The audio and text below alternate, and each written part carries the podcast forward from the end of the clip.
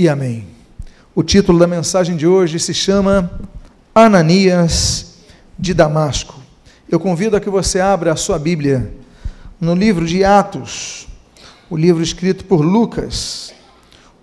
Provavelmente Lucas, que era o grego, nascido na Síria, foi um livro só, uma consequência de duas partes. Ele escreve primeiro o seu evangelho e depois ele, como companheiro de Paulo, acompanhando Paulo, ouvindo Paulo, sendo discipulado por Paulo, além das suas entrevistas, quando compôs o evangelho, ele vai escrever esse livro tão maravilhoso que os autores mais antigos intitularam Atos dos Apóstolos. Mas depois que nós lemos, lemos os 28 capítulos, nós podemos dizer que o melhor título seria Atos do Espírito Santo através dos apóstolos.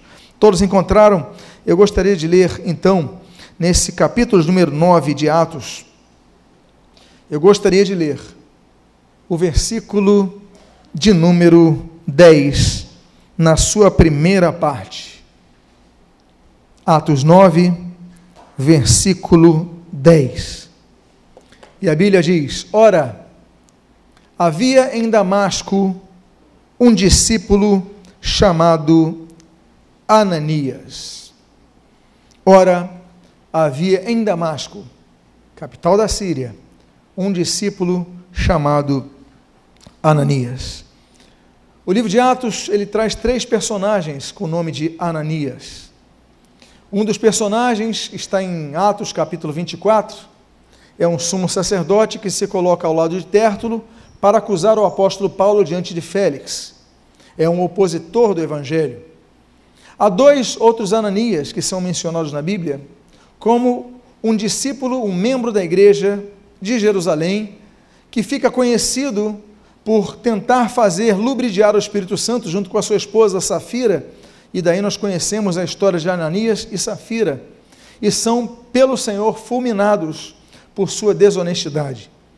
E há um terceiro Ananias, que não é membro da igreja de Jerusalém, mas é membro da igreja de Damasco. a cidade, uma das cidades mais antigas continuamente habitadas. E a Bíblia diz nesse texto que surge um discípulo chamado Ananias. Discípulo no grego, como é o texto sobre, é, no qual é escrito ah, o, o livro de Atos, é matetes. Matetes no grego significa aluno, Discípulo no hebraico é ben. Ben significa filho. Então nós temos duas concepções que são traduzidas com uma palavra só no português: discípulo. Discípulo pode ser um filho, no sentido que o filho vai aprendendo do seu pai, através dos seus ensinamentos, através do seu exemplo. E nós temos a concepção do Novo Testamento, que o discípulo é o aluno que vai seguindo o seu mestre. O fato é que é um dos nomes mais bonitos que alguém pode receber, é o discípulo de Cristo. Por quê? Porque nós devemos nos encontrar, nos ver sempre como contínuos alunos de Cristo. Nunca deixaremos de aprender, nunca deixaremos de buscar o conhecimento. Quando nós vamos conhecendo o mundo grego, nós vamos percebendo, por exemplo, o surgimento de um homem chamado Sócrates. Sócrates é um nome, é um homem, assim como Jesus, que não escreve nada. Jesus, Sócrates e Buda são grandes personagens da história que não escreveram nada. Tudo que nós sabemos dos seus atos, das suas, dos seus ensinos, são aquilo que escreveram sobre eles. No mundo grego surge Sócrates. É um homem feio, é um homem que não tem condições sociais relevantes, né? ele é filho de um pedreiro, de uma parteira, e aí, daí vem a palavra maêutica que ele vai desenvolver, né? então aquilo do, do, parto, se você for numa se você for numa maternidade na Grécia, você vai ver lá maêutica, né? aquilo que, que gera o parto. É o pensamento de Sócrates. E Sócrates ficava ouvindo as pessoas falando naquelas assembleias públicas da Grécia, e as pessoas iam falando, falando, falando, não, eu, eu não sei o que, e ele ficava quieto. Aí você o que, que acha? Olha, eu acho isso, e você o que, que acha? Eu acho isso. E quando chegavam para Sócrates, ele só observando, ele chegava, e o que, que você acha disso? Ele dizia, e a frase talvez mais famosa dele era: Eu só sei que nada sei. A única certeza que eu tenho é que eu não sei nada, e se torna de um, um dos maiores filósofos. Tanto é que na filosofia se aprende o pré-socratismo, né, os pré-socráticos e os pós-socráticos. Ele divide a história da filosofia, assim como o Senhor Jesus, nós falamos antes de Cristo e depois de Cristo. Por quê? porque é um homem que entendia que só tinha aprender, que a sua função era aprender. Era homem que buscava o conhecimento. O discípulo não é aquele que apenas quer aprender porque está numa condição de, de aprendiz, não, ele busca o conhecimento. Então, talvez uma das palavras mais lindas que possam caracterizar o servo de Cristo é que ele era discípulo. A Bíblia diz então que Ananias era discípulo. O discípulo está aberto ao ensinamento, o discípulo está aberto ao conhecimento e o discípulo então é humilde, porque só se coloca para aprender aquele que tem humildade de reconhecer que tem alguém acima dele para ensiná-lo. A Bíblia diz então que ele se chamava Ananias. No grego, Hananias vem naturalmente do hebraico, Hananiah. Hanania, agraciado por Deus, aquele que recebe graça de Deus. Graça é um favor imerecido. Não merecemos a graça de Deus. Não merecemos o que Jesus fez por nós. Ninguém aqui merece a salvação. Não há um justo sequer. Quando nós lemos Romanos capítulo 9, quando nós lemos outros textos, nós falamos não merecemos a salvação. Não somos capazes, como diz Jeremias, de, de, de salvar-nos. Mas Deus estende a sua mão. A Bíblia diz, talvez no texto mais conhecido das Sagradas Letras, João 3,16, porque Deus amou o mundo de tal maneira, Ele ama o mundo, Ele oferece o seu Filho Jesus, então parte dele esse amor gracioso de Deus para conosco. A palavra graça é uma palavra muito interessante, por quê? Porque ela aparece praticamente em toda a Bíblia, ainda que não seja escrita sobre esse assunto.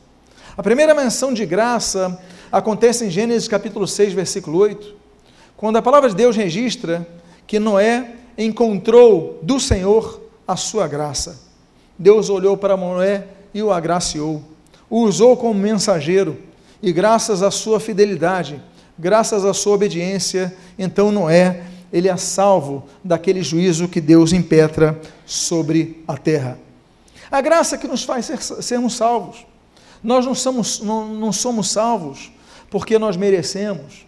Ah, então eu tenho que fazer isso, isso e aquilo para ser salvo. Eu tenho, claro, nós devemos obedecer. Não estou falando do, da nossa responsabilidade, mas estou falando do nosso merecimento.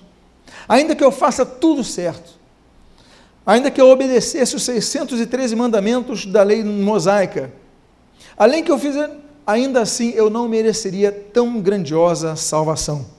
Por isso que nós lemos em Efésios capítulo 2, versículo 8, Olha, que nós somos salvos pela fé. É a graça de Deus que nos alcança. Isso não vem de nós. É dom de Deus. Pela graça sois salvos mediante a fé. É depositarmos a nossa fé em Cristo para sermos salvos. Porque a graça nos alcança. O Senhor Jesus nos dá graça. João capítulo 1, versículo 6. A Bíblia vai falando que o Senhor Jesus nos lega, nos lega graça após graça. Essa graça nos alcança, ele nos olha com olhos de amor e nós vamos então crescendo nessa graça. E nós devemos então a cada dia pedir: Deus, derrama sobre mim a tua graça. A graça, ela é preciosa e a Bíblia diz que nós devemos perseverar na graça, como diz Atos capítulo 13. Mas não só isso, devemos cuidar. Por quê? Porque muitos caem da graça. Alguns dizem, não, você não, não cai da graça. Mas o texto de Gálatas capítulo 5, ele é explícito quando ele diz que muitos decaem da graça. Muitos perdem aquela graça que Deus lhe deu. Por quê? Porque caminham na desobediência, porque dão as costas a Deus, então decaem da graça. É o contexto do capítulo que é chamado a Constituição da Fé, a Constituição da Graça, que é Gálatas capítulo número 5. Graça Graça é um favor que nós não merecemos. O último texto da Bíblia, se nós temos graça, como nós citamos ali em Gênesis capítulo 6, no início da Bíblia, o último texto da Bíblia, o último versículo da Bíblia traz uma palavra de graça. O último versículo da Bíblia está em Apocalipse 22, 21, diz: Olha, a graça do Senhor Jesus Cristo esteja sobre todos vós. Amém. Encerra a Bíblia. Acaba a Bíblia. Ao Espírito Santo aprove encerrar com a última palavra falando da graça e o desejo de Deus, que a graça do Senhor Jesus Cristo esteja sobre vós. Ponto, amém, ponto. Acaba a Bíblia de ser escrita. Então, meus amados, esse homem que se chama aquele a quem Deus concede graça, vai ser o homem de quem nós extrairemos algumas lições importantes nessa noite. E a Bíblia diz então, na continuação do versículo, coisas que nós podemos aprender com Ananias. Ananias de Damasco. E a primeira coisa que nós podemos aprender é essa, sobre a graça de Deus que nós alimentamos. Ananias, ao que respondeu, eis-me aqui. Ao que respondeu, eis-me aqui. Cinco pessoas na Bíblia, eles respondem a Deus com a mesma palavra, eis-me aqui. A primeira pessoa que diz o eis-me aqui na Bíblia é Abraão, Gênesis capítulo 22. Quando Deus o chama para novos desafios, Abraão diz: Eis-me aqui. A segunda pessoa que diz Eis-me aqui a Deus está em Êxodo capítulo 3, quando Deus chama Moisés à missão de voltar ao Egito. Ele que tinha saído do Egito, ele que estava fugido do Egito, ele que era um assassino para os egípcios, procurado de morte, Deus o chama naquela sarça e ele diz: Eis-me aqui. A terceira pessoa que nós lemos falando sobre o eis-me aqui é o profeta, que acontece lá na cidade de Siló, é o profeta Samuel. Primeiro Samuel, capítulo número 3, ele responde três vezes ao Senhor, eis-me aqui. É de noite e fala, Samuel, ele, eis-me aqui. Pensou que era o sacerdote Eli, não era. Aí depois de novo, Samuel, eis-me aqui. Não era o Eli. Na terceira vez, eis-me aqui, não era. Ele falou, peraí, você está ouvindo essa voz te chamando. Não sou eu que estou chamando. Então, é o Senhor que está chamando. E aí Deus levanta Samuel para uma grande obra. Samuel que vai ser profeta, Samuel que vai ser sacerdote, Samuel que vai coroar não apenas o rei Saul, mas Samuel que vai coroar o próprio rei Davi. Samuel, o homem que Deus vai usar com graça, com sabedoria, com poder. Samuel é o terceiro homem que diz: Eis-me aqui. Há um quarto homem na Bíblia que diz: Eis-me aqui. E esse quarto homem, nós temos o registro daquele príncipe judeu chamado Isaías. Isaías, então, ele vê a presença do Senhor, sente a presença do Senhor, ouve a presença do Senhor, e ele fala assim: Eis-me aqui, envia-me a mim. Quando Deus faz uma pergunta, que é uma pergunta retórica, é, a quem enviarei? Quem há de ir por nós? E aquela, aquele chamado da Trindade, então, ele é referendado pela obediente palavra e submissa palavra de Isaías, quando diz: Eis-me aqui, envia-me a mim. E a quinta menção daqueles servos de Deus que usam a frase é esta de Ananias. Ele está na sua casa, ele está com seus afazeres, e diz a Bíblia que ele tem uma visão. E na visão, Deus apenas chama o nome dele. Deus não deu a tarefa para ele, Deus não falou ainda o que ele tinha que fazer. Deus, como você lê no texto, apenas fala uma palavra: Ananias. Mas ele sabe que é a voz de Deus. E ele apenas diz assim: Eis-me aqui, Senhor. Porque quando Deus fala, olha, você sabe que é a presença de Deus. Ele não se confundiu, nós aprendemos com Ananias, nessa segunda lição, é que Ananias é um homem sensível à voz de Deus, é um homem que reconhece a voz de Deus. Quanto mais intimidade nós temos com alguém, mais nós reconhecemos a voz. Não é verdade? Se eu estiver no meio, olha, uma, uma dessas viagens, e você conduzir o grupo, quando o grupo é pequeno, todo mundo anda junto. Mas quando o grupo é maior, alguém entra numa lojinha, alguém fala assim, desconto, a pessoa para. Não pode nessa, não sei. Olha, a pessoa fala português, não fala uma palavra em inglês, uma palavra em hebraico, uma palavra em árabe. Mas ela consegue ler desconto. Em qualquer idioma para. Não tinha um desconto aquela, mas você não fala inglês. Mas eu vi que era desconto. Falando naqueles corredores estreitos e daqui a pouco alguém alguém está falando uma coisa, eu falei, opa, o irmão está tá por ali, à minha direita. E nós fomos e chegamos até ele. Por quê? Porque você tem contato com a pessoa, você tem intimidade com a pessoa. A ovelha reconhece a voz do seu pastor. Se a minha esposa me liga, ela não precisa falar, oi, eu sou a Cláudia. Basta ela falar que eu vou reconhecer a voz. Muitos não reconhecem a voz de Deus. Muitos falam: será que é Deus? Será que é minha consciência? Será que é o diabo? Será que é um sonho? Como eu vou reconhecer a voz de Deus? E a resposta é simples: quanto mais intimidade você tem com Deus, mais você reconhece a sua voz. E como você busca intimidade para com Deus? Você busca intimidade orando ao Senhor, você busca intimidade lendo a palavra do Senhor, você busca intimidade se aproximando a Deus. Achegai-vos, pois, a Deus, e ele se chegará a vós. Esse texto que é citado tanto no Antigo como no Novo Testamento, ali em Tiago capítulo 4, fala sobre isso. Nós vamos nos achegando, e quanto mais nos achegamos, mais vamos reconhecendo o que é luz e o que é trevas. Quando a gente se converte a Cristo, a gente começa a diferenciar as coisas. Não sei quantos aqui já passaram por isso, mas você vivia no meio sujo, no meio de vícios, no meio de drogas, no meio de, de tantas coisas erradas. Você não notava isso. Aí um dia você se converte a Cristo. Aí você volta para aquele meio, opa, eu não sou desse meio. Quantos já sentiram assim? Quantos já passaram essa experiência? Opa, eu já não pertenço a esse mundo. Eu já sou. Eu, você se vê como alguém diferente porque você passa a ter uma nova cidadania, que é a cidadania do reino dos céus. A luz começa a brilhar na sua vida e você começa a perceber o que é a voz de Deus, o que é a voz da carne, o que é a voz do homem. O apóstolo Paulo, ele faz algumas menções a três categorias de crentes. São três categorias que estão ali é, é, é, expostas, descritas, quando Paulo escreve aos Coríntios. Existem três tipos de crente e nós nos colocamos entre os três.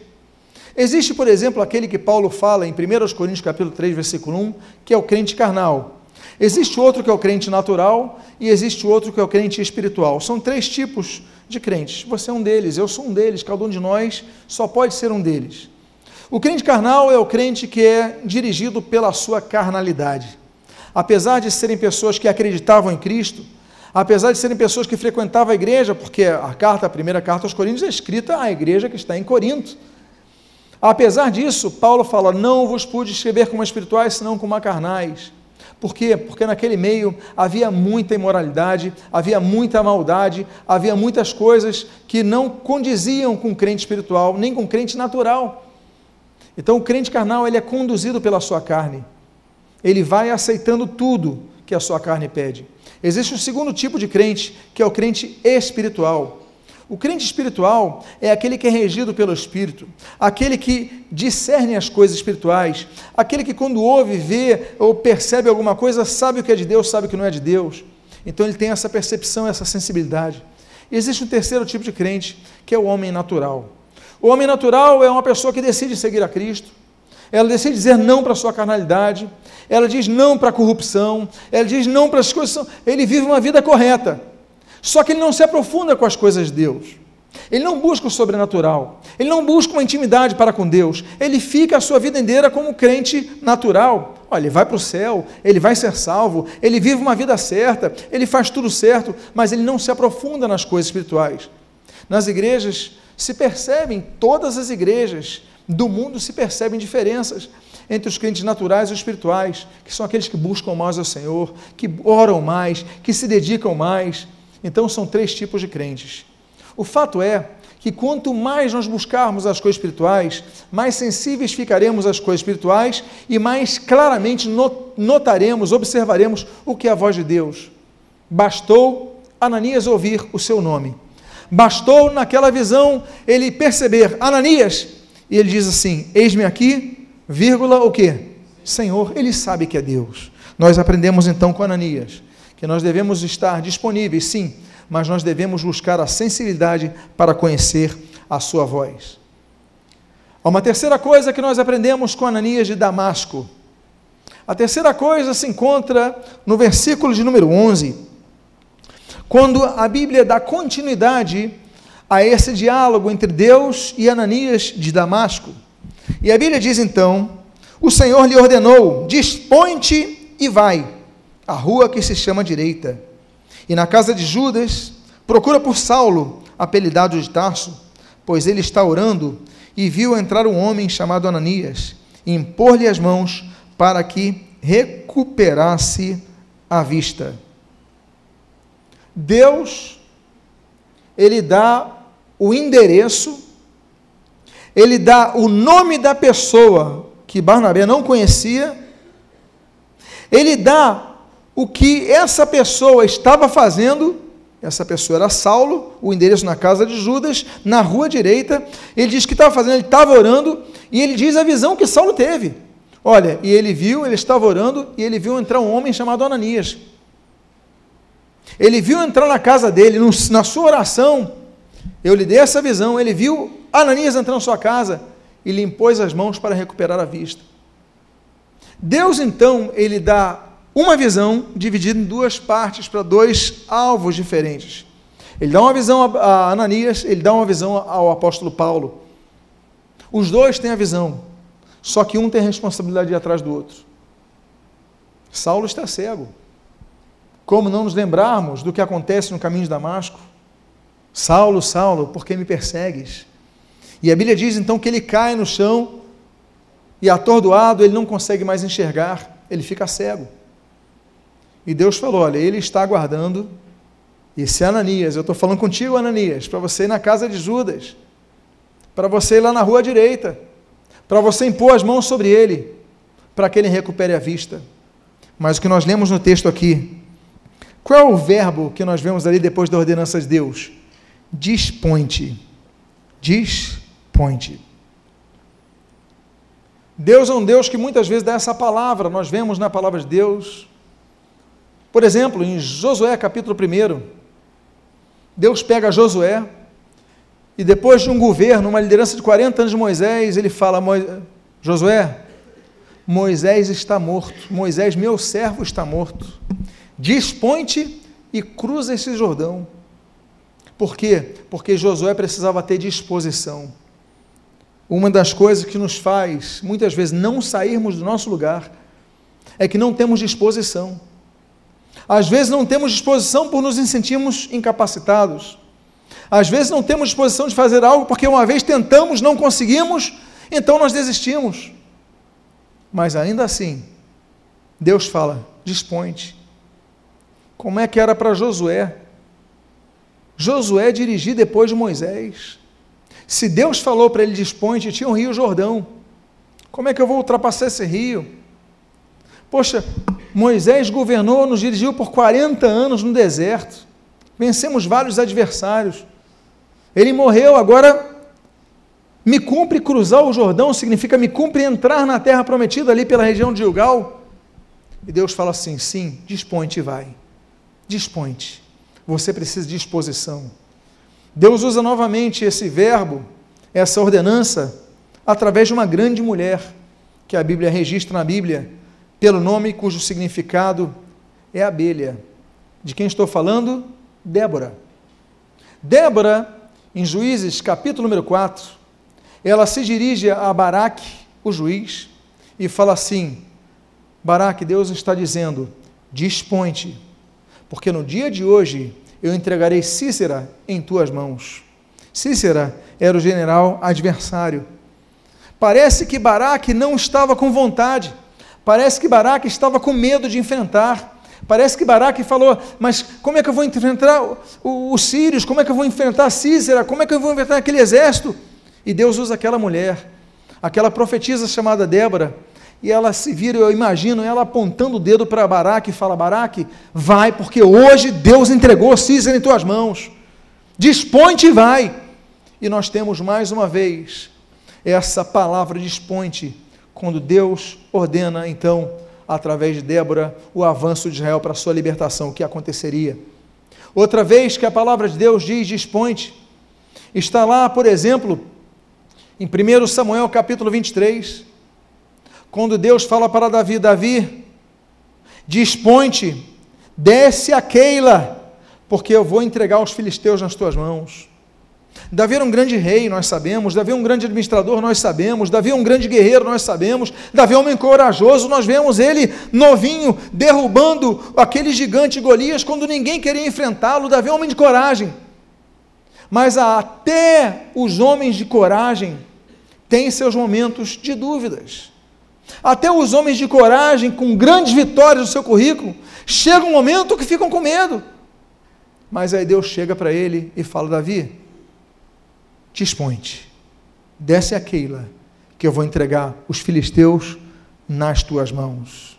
E nós aprendemos que Deus nos, não nos empurra, Deus nos anima, Deus nos orienta, mas quando ele fala desponte, deveria Davi, Davi obedecer. Há um outro momento que nós lemos a palavra desponte, como nós lemos, por exemplo, aí em Jeremias capítulo 18, quando Deus fala para o profeta de Anatote dizendo o seguinte: Jeremias, desponte, desce à casa do oleiro e ali falarei contigo. Deus não podia ter falado com Jeremias antes? Podia. Deus não podia falar com Jeremias naquele momento que ele estava trazendo essa instrução, diz, mas ele falou: Não vou falar contigo aqui, não, Jeremias. Eu não vou falar contigo, eu vou falar contigo na casa do oleiro, desponte, desce a casa do oleiro, que lá eu vou falar contigo. E Deus então ali fala com esse homem. Deus ali fala mostrando como o oleiro, quando estava preparando aquele vaso, aquele jarro, aquele vaso começa a deformar no, na mão do oleiro, aquela mão cheia de barro. Aí o oleiro então quebra, pega aquilo, refaz o barro e refaz o vaso. Ele falou assim que eu vou refazer com o meu povo. Eu vou reconstruir esse povo. Tem muitas vezes nós esperamos que Deus nos dê uma palavra em determinados locais, quando Deus espera que nós levantemos no nosso, comodismo e venhamos aí para outro local, e no outro local Deus vai falar. Tem momentos que Deus vai falar contigo no templo, no meio do culto no meio da pregação. Mas há momentos que a resposta não vai vir na pregação, vai vir no local onde Deus vai te enviar, porque ali você vai ver. O ensino de Deus foi ensino quando ele via aquele oleiro trabalhando o seu barro, fazendo barro. Muitas vezes, Deus vai te levar para situações para que ali você ouça a voz de Deus, para que ali você entenda, porque Deus podia explicar a ele, mas Jeremias precisava ver. Dispõe-te e desce à casa do leiro. Você está disposto a isso? Deus ordena, dispõe-te. Nós temos esse dispõe-te. Ananias, dispõe-te e vai à rua direita, na casa de Judas, e ali há um homem chamado Saulo. Ele está orando, ele tem uma visão, ele vê um homem chamado Ananias que vai entrar na casa, ele vai orar por ele e vai recuperar a visão. Essa é a visão que ele tem, essa visão que Deus mostra para Ananias. Mas ele fala, antes de tudo, dispõe-te. Você está disposto? Você está disposto a sair da sua comodidade, do seu comodismo, e ir para o local onde Deus quer te falar? Quando Deus te disser dispõe-te, é porque você precisa de disposição. Diga à pessoa que está do seu lado: dispõe-te para o que Deus quer fazer com a sua vida. Há uma coisa, outra coisa, uma quarta coisa que nós aprendemos com Ananias de Damasco. Esta quarta coisa nós lemos nos versículos 13 e 14 da palavra de Deus, nesse capítulo 9 de Atos. Quando a Bíblia assim registra, Ananias, porém, respondeu: Senhor, de muitos tenho ouvido a respeito desse homem, de Saulo. Quantos males tem feito aos teus santos em Jerusalém? E para que trouxe autorização dos principais sacerdotes para prender a todos os que invocam o teu nome. Deus fala o nome dele, ele diz: Eis-me aqui. Aí Deus fala: Bom, você se colocou à minha disposição, mas ainda assim eu vou falar contigo, dispõe-te. Porque para você se dispor, você tem que vencer um adversário. E o adversário de Ananias era o preconceito dele. Quando Deus fala que era para ele procurar Saulo, ele fala: peraí, como é que é? Saulo. Saulo é o maior inimigo dos crentes. Se tem um inimigo da cristandade nesse local, se chama Saulo. Está todo mundo preocupado. Porque a Bíblia diz, esse texto registra, que ele traz Jerusalém a autorização dos sacerdotes para prender os crentes. Ele ia pegar o sinédrio local, ia pegar a força local, pegar ali os judeus, olha, vocês têm autorização de Jerusalém, do sacerdote de Jerusalém, para prender esse homem. Eu vou falar com ele, eu tenho ouvido, e ele diz assim: Eu tenho ouvido de muitos a respeito desse homem. Esse Saulo não presta. Esse Saulo é mau. Esse Saulo tem más intenções. Está todo mundo preocupado com ele, mas Deus fala: vai até ele. Muitas vezes Deus nos leva a fazer coisas e até pessoas que nós não queremos contato. Deus nos leva até pessoas até locais, até circunstâncias que nós não queremos.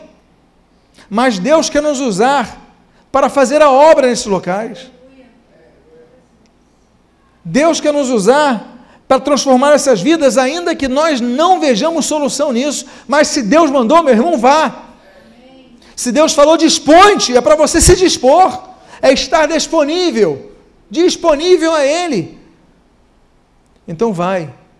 Mas nós aprendemos com Ananias, nessa quarta lição, que apesar de Deus falar, apesar de Deus revelar, detalhar, ainda assim nós temos um inimigo que não é o diabo, mas é a nossa incredulidade. Eu, Saulo, tenho certeza, só faltou ele falar, tem certeza, Senhor. Só faltou estar tá escrito isso. Em outras palavras, é o que ele estava dizendo, não é? Senhor, mas ele tem feito muitos males, feito muitos males ao teu povo, é ele. E aí nós temos esse outro aprendizado, que a nossa limitação não pode impedir de nós cumprirmos as determinativas de Deus. Há uma quinta lição que nós aprendemos com Ananias de Damasco. A quinta lição se encontra nos versículos 15 a 16. Mas o Senhor lhe disse: Vai, porque este é para mim um instrumento escolhido para levar o meu nome perante gentios e reis, bem como perante os filhos de Israel, pois eu lhe mostrarei quanto lhe importa sofrer pelo meu nome. Nos lembramos dos planos de Deus. Jó, ele perde tudo na sua vida. Jó é rico, Jó tem dinheiro, Jó tem uma família estável, Jó tem tudo, ele perde tudo. Capítulo 1, capítulo 2, capítulo 3, começam as desgraças na vida desse homem. Mas no capítulo 42 ele começa a mudar tudo quando ele começa, versículo 10, orar pelos seus amigos. E no capítulo 42, a Bíblia diz: Olha, Deus, eu sei que tudo podes, e nenhum de teus planos podem ser frustrados. Deus muitas vezes nos mostra coisas que nós não compreendemos a gente não enxerga, a gente vê a pessoa que não tem solução, mas Deus fala: não, para ele tem. Ele é para mim um instrumento escolhido para levar meu nome perante gentios e reis e também os judeus. Deus vai usar o apóstolo Paulo como o maior evangelista da história. O apóstolo Paulo, ele tira o evangelho dos, do, das colônias judaicas tira o evangelho de Jerusalém, tira o evangelho de Damasco, tira o evangelho de onde havia judeus e começa a pregar para os gentios. Ele começa a ir para a Ásia Central, para a Ásia Menor, perdão, ele começa a ir para a Europa, ele começa o seu ministério ali, vai para Macedônia, prega em Filipe, eh, converte a Lídia e começa a expandir, e o Evangelho se torna o que é hoje, graças a um homem que as pessoas não levavam fé, não acreditavam e evitavam. Deus pega essas pessoas, como eu, como você. Deus usa pessoas que os outros não levam fé. A Bíblia não diz que o Senhor Jesus não realizou muitos milagres em Nazaré, por quê? Porque as pessoas diziam: não é este o filho do carpinteiro? Eles conheciam Jesus da infância, eles conheciam Jesus da adolescência. Não é este? Ele não é o filho do José, carpinteiro? Ele naquela família dos carpinteiros, trabalhador manual, pode ver alguma coisa boa dali, e a Bíblia diz: Jesus não fez muitos milagres ali por causa da incredulidade do povo, porque nem Jesus levavam fé. Há um momento no Evangelho de Lucas que Jesus está ali começando a crescer o seu ministério, popularizar o seu ministério, a sua fama começa a crescer. E chegam os discípulos e falam: Olha, tua mãe está aí com os teus irmãos. Agora Maria aparece de novo em cena. Agora os irmãos começam a aparecer. Jesus já tinha chamado os seus discípulos, já estava trabalhando com os doze, já estava crescendo. Agora chega a Maria e os seus irmãos. Ele falou o quê? A minha mãe e os meus irmãos são aqueles que têm andado comigo. Essa é a minha família. É uma palavra dura que Jesus dá. Mas o Senhor Jesus, ele não foi levado a sério quando nós lemos esse texto pela sua própria família. Depois nós vemos Tiago seguindo Jesus. Depois nós vemos a transformação da, da família de Cristo. Mas no início do ministério ninguém confiou nele. Meus irmãos, não é porque alguém não confia em você que Deus não vai usar a sua vida. O seu marido não pode levar fé em você, mas você pode ser um agente de transformação na tua casa. Os teus filhos podem não levar fé em você, fé em você, mas você pode ser o canal de bênção que eles mais precisam. Você pode fazer a diferença sim. Porque se Deus te escolheu, Deus olhou para você, Deus te chamou. É porque Deus vai te usar para ser bênção para eles. Deus vai te usar para ser bênção no teu trabalho, no teu emprego, onde você pisar os teus pés. Mas ainda assim, esse homem falou, mas ele é perseguidor. Aí Deus fala: não, peraí, mas eu o escolhi para ser o meu servo. E quando Deus escolhe, meus irmãos, não temos mais nada o que fazer. O coração do homem pode trazer planos, mas a resposta do certa dos lábios vem do Senhor. Provérbios 16. Os planos de Deus são maiores do que os nossos. Deus conhece o, o que está no nosso coração é, Jeremias 29, mas Deus conhece muito além dos nossos planos, então, ainda que você não entenda, obedeça ao que Deus tem falado à sua vida. Nós aprendemos mais uma coisa, sexta coisa que nós aprendemos com Ananias de Damasco. A Bíblia diz: então, Ananias, o que, que ele fez? Foi. Então, Ananias foi. O segredo não é o eis-me aqui. O segredo não é quando ele ouve a voz de Deus. Esse não é o segredo.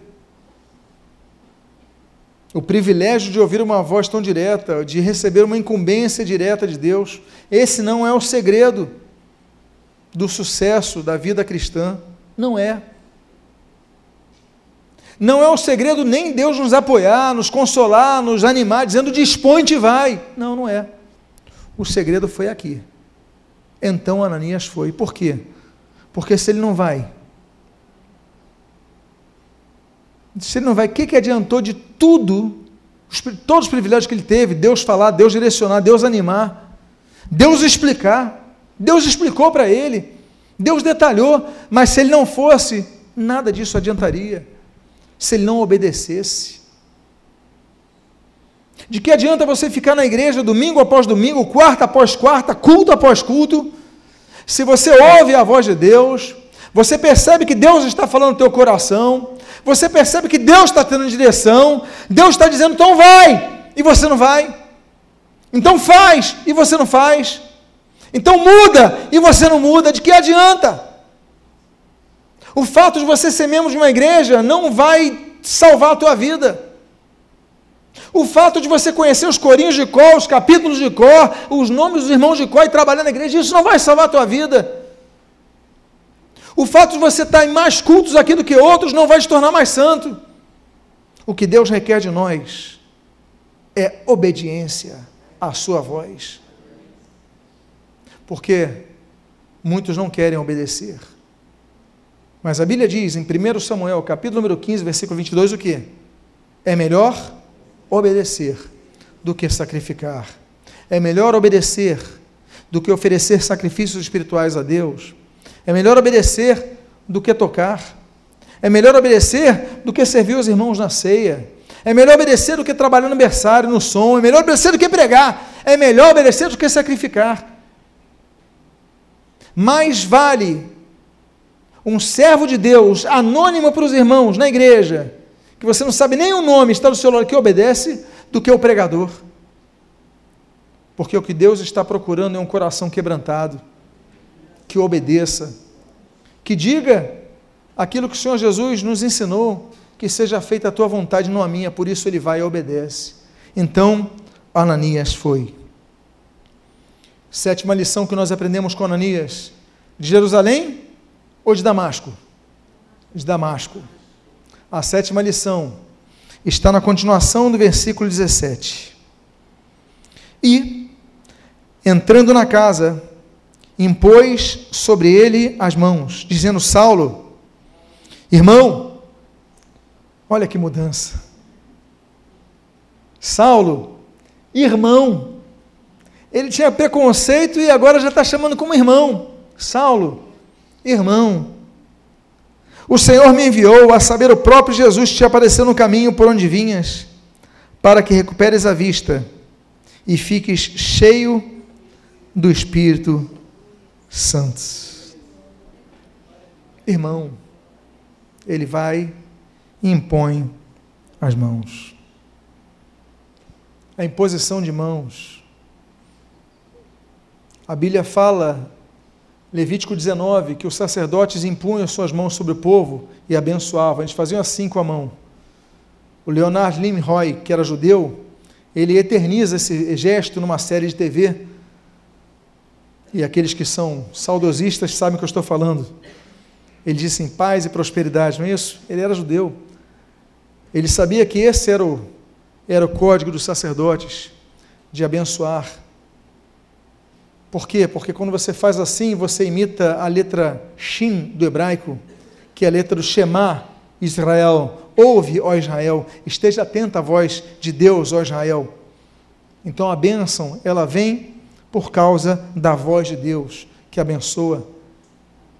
Se Levítico 19 fala sobre isso, nós vemos, por exemplo, Jesus curando, abençoando crianças em Mateus 19, impondo suas mãos. Jesus mantém a imposição, é libertada. Então nós vemos imposição de mãos para abençoar o povo na liturgia do culto. Nós vemos a imposição para abençoar crianças, por isso nós apresentamos crianças ao Senhor e abençoamos, impomos nossas mãos. Nós vemos a, a imposição de mãos para curar pessoas. Nós vemos a imposição para, de mãos para libertar as pessoas. Nós vemos em Atos capítulo número 7 a imposição de mãos para conferir autoridade espiritual a pessoas para irem trabalhar para Cristo. Nós temos a imposição de mãos para derramar um dom espiritual sobre a pessoa, como nós lemos em 1 Timóteo capítulo 4, mas aqui. Nós vemos a imposição de mãos que vai servir com dois objetivos. Por isso que a Bíblia fala em Hebreus 6, para que a igreja não deixe de pregar sobre a imposição de mãos. É um dos assuntos que sempre tem que ser pregado pela igreja. E aqui nós vemos esse texto. Olha, Saulo, irmão, eu vim aqui porque o Senhor Jesus que você perseguiu, mas que apareceu para ti, ele me mandou para que eu possa impor as mãos sobre você. E olha que coisa bonita. Você ser curado da cegueira, mas o que, que ele acrescentou? Fique cheio do Espírito Santo. Jesus falou com ele que era para impor as mãos para ele ser cheio do Espírito Santo? Aí esse homem chega para Saulo e ele fala: Eu vim para que orar por você, impor minhas mãos para que você seja curado e fique cheio do Espírito Santo. Nós já começamos a aprender com Ananias que nós devemos ser pessoas que visem ser um canal de bênção cada vez maior para vidas. Oh, Deus me enviou para apenas te entregar a comida? Não, peraí, mas vou evangelizar você também. Deus me enviou para dar um apoio. Você, peraí, eu vou orar por você também. Nós podemos abençoar vidas cada vez mais. Não porque Deus só me escalou para isso. Peraí, mas se Deus mandou eu orar, eu vou orar. Seja sensível à voz de Deus. Nós vem, aprendemos com esse homem, Ananias Damasco, a sensibilidade. Ele já entra na casa. Esse homem já é transformado. Ananias pegou o seu preconceito e jogou no lixo. Ele chega na casa, Saulo está cego, então ele deve ter falado: é o Saulo? É. Quem é? Aqui é Ananias, irmão. Posso entrar? Pode. Deus já tinha falado que envia um homem chamado Ananias. Eu fico imaginando quando ele falou que era Ananias, o coração de Saulo começou a bater mais forte. Ananias, Deus falou que apareceu um homem Ananias que ia curar e eu ia ser curado, eu ia orar por mim e ser curado. Ele entra, Ananias. Irmão, ele já sente amor. Ananias nos ensina a amar. A amar. Ele fala, irmão, eu vim aqui para orar por você, para você ser curado. Eu sei disso, Deus falou comigo, e para você ser cheio do Espírito Santo também. Eu quero te dar tudo que eu posso te dar. Eu quero aproveitar a chance para ser bênção na sua vida. A Ananias de Damasco nos ensina a buscarmos a ser um canal de bênção cada vez maior para nossas vidas, para as vidas das pessoas que estão do nosso lado. Diga a pessoa que está do seu lado: seja como Ananias de Damasco, seja bênção. E o versículo, então, outra coisa que nós aprendemos é a continuação desse texto, quando nós lemos: Imediatamente lhe caíram dos olhos como que umas escamas, e voltou a ver.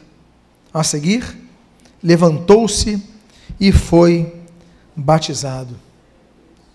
Meus amados irmãos, esse homem então é batizado, esse homem é cheio do Espírito, esse homem é curado, ele deixa de ser cego. A cegueira para um judeu era muito grave, porque, por exemplo, Levítico capítulo 21 diz que os cegos não podiam exercer o sacerdócio. Se você fosse cego, ainda que você fosse um cohen, existem três tipos de judeus. Existe o cohen, que é o sacerdote, o leviim, que é o levita, e o israelim, que é o israelita, ou seja, são os demais. Se você é da linha levítica que aponta ao sacerdócio aarônico, então Deus não aceita a oferta de animal cego. Tem pessoas que na hora da oferta dão pior a nota mais amassada, se tiver duas notas, uma amassada e uma rasgada, dá a rasgada. Porque dá o pior para Deus. Deus fala: não aceito oferta de animal cego nem manco. Como você pode, se você pode dar algo melhor? Agora, tem leis que protegem os cegos.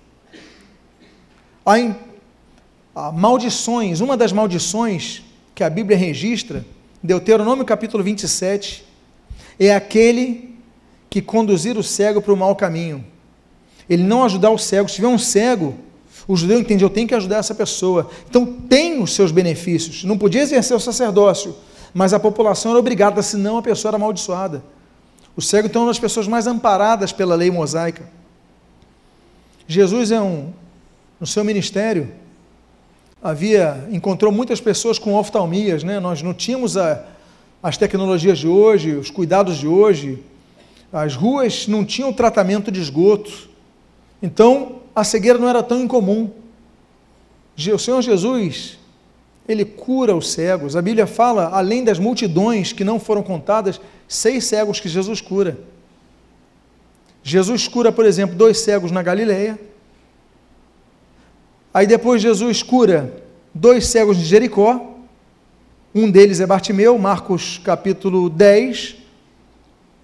Aí ele vai e cura um cego em Betsaida ali em Marcos capítulo 8 e em João capítulo 10, capítulo 19, Jesus cura um cego em Jerusalém. São seis cegos literais dentre as multidões que Jesus cura, que Jesus transforma e coloca a visão para eles, porque Jesus é aquele que dá visão nova. Eu digo para vocês, eu faço uma pergunta um pouco provocativa. A pergunta provocativa é a seguinte: quando Ananias diz, mas Senhor, tu está mandando eu ir para casa onde está Saulo, perseguidor da igreja, esse homem que todo mundo fala que vai fazer coisas ruins, quem era o cego, Saulo ou Ananias? A grande questão é que, ao contrário dos fariseus, Mateus capítulo 15, cegos que dirigem, guiam cegos, Jesus ele pega e com amor ensina falando o seguinte: olha, é com amor que você vai ser curado. Vai até a casa dele que eu vou fazer a obra que ele vai fazer. E eu fico imaginando Ananias anos depois. Eu fico imaginando a alegria de Ananias quando se lembrava na sua velhice. Deus, como o Senhor está usando o apóstolo Paulo. O evangelho está sendo pregado. Deus, muito obrigado porque me curastes da cegueira. Porque eu era cego, eu não enxergava isso, mas agora eu enxergo. E eu finalizo com a nona e última lição que nós aprendemos, podemos aprender com esse grande homem. Você pode me lembrar qual é o nome dele? Ananias, agraciado por Deus. Ananias de onde? De Jerusalém? De Damasco. Muito bom, meus irmãos. A última lição que nós aprendemos, versículo 19, versículo 20. E depois de ter se alimentado, sentiu-se fortalecido então permaneceu em Damasco alguns dias com os discípulos e logo pregava nas sinagogas a Jesus, afirmando que este é o Filho de Deus. Ele é curado, Mas o que acontece é que nós temos um, um uns dias que mostram que ele é alimentado, ele é curado, ele é batizado, ele permanece em Damasco com alguns discípulos e logo pregava. Aqui que nós começamos a aprender que Paulo não perdeu tempo. Paulo ele andava com os discípulos, Paulo não deixou de se congregar. Ele foi para encontrar os discípulos para aprendê-los. Mas agora Paulo vai encontrar os discípulos para se tornar um discípulo deles, para aprender com eles. Talvez você tenha chegado numa situação que a soberba tenha dominado a sua vida e falou: o que, que eu vou aprender com essa crentaiada, com esses crentes? O que, que eu tenho a aprender? Você talvez tenha sido uma pessoa que tenha falado isso ao longo da sua vida. Esses evangélicos. E hoje Jesus te fez cair ao chão. Você perdeu a visão, viu que dependia de ajuda. Deus envia uma pessoa para ajudar. Um Ananias para a tua vida que pode ter tido outro nome. Esse Ananias pode ter sido uma pessoa, um amigo próximo, um pregador da rádio, um cantor que cantou uma música e te abençoou. Deus vai enviar alguém para te abençoar. Mas o fato é que depois que você se converte, você não se isola. Depois que você converte, a Bíblia diz que ele ficou com os discípulos. Porque ele falou agora, eu que sou conhecedor da lei, ele estudou com Gamaliel neto de Léo, o grande, é o primeiro. Ele é um homem que tem capacidade, é um homem que é, que é, que é, que é formado na escola ah, farisaica de Léo. Ele é um homem que tem capacidade, mas ele falou: Mas agora eu quero aprender com os crentes sobre esse Jesus. E a Bíblia diz então que ele começa a congregar, ele começa a buscar, e daqui a pouco ele está pregando o Evangelho como nós lemos. E pregar onde, meus amados irmãos? Nos locais mais difíceis para você pregar a Cristo são as sinagogas. E ele começa a pregar a Cristo dizendo: Olha, esse Cristo que eu perseguia, ele é o Filho de Deus. Ele, nós aprendemos com Ananias que os frutos da sua obediência muitas vezes serão observados como consequência das sementes que você plantou em outras vidas. Talvez um dos maiores prazeres e alegrias de um pai é ver os seus filhos sendo abençoados, sendo abençoadores, de é verdade? É uma das grandes alegrias. Imagina a alegria de Ananias. Volto a dizer, a Bíblia não vai falar sobre a velhice desse homem, sobre os últimos dias, não sabemos. Mas aqui eu especulo. Eu especulo Ananias, talvez já com deficiência auditiva. Alguém chega para ele, senhor Ananias, senhor soube o que, que Paulo fez? Não, olha, Paulo expulsou demônio, Paulo implantou igreja. É mesmo, Paulo está pregando evangelho na Europa, é mesmo, ele foi para Roma já, é mesmo. Senhor, louvado seja o Senhor, porque valeu a pena obedecer.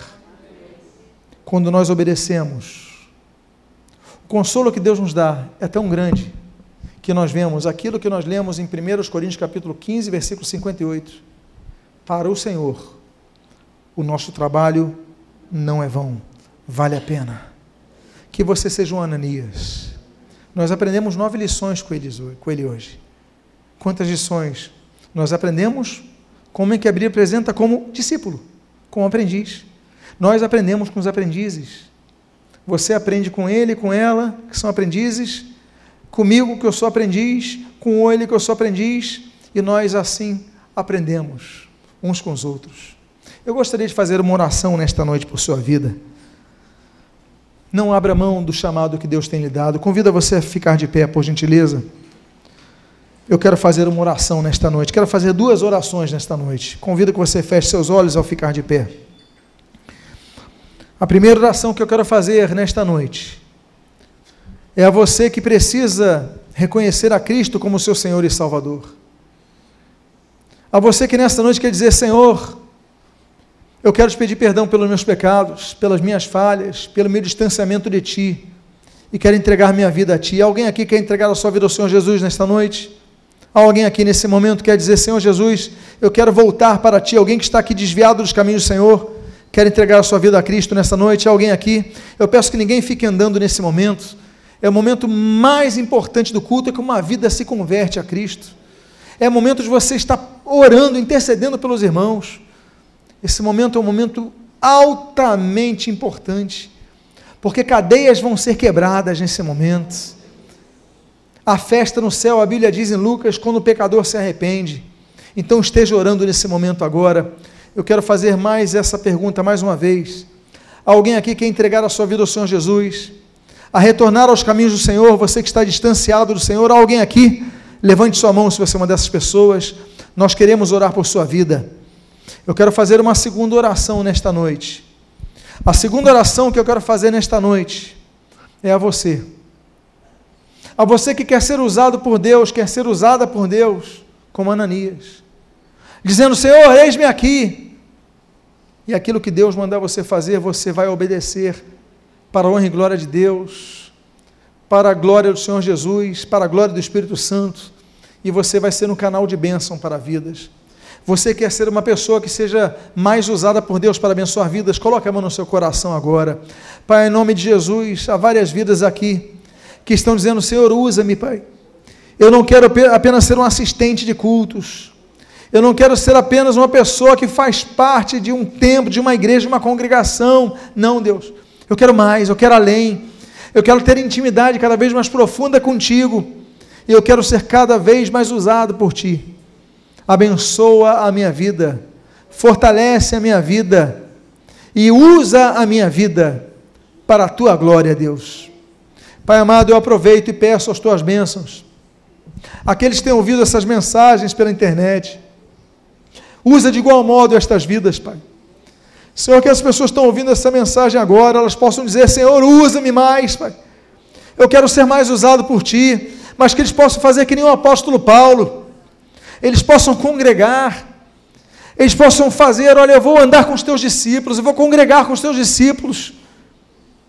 E quando o apóstolo Paulo foi enviado para suas viagens missionárias, a Bíblia diz que a igreja orou por eles, eles foram enviados. Por imposição de mãos, Pai amado, não queremos andar distantes de Ti, nem do Teu povo, Pai amado. Usa-nos, abençoa-nos, fortalece-nos, renova-nos. E que tudo que façamos abençoe vidas queremos ser canais desimpedidos para o teu agir.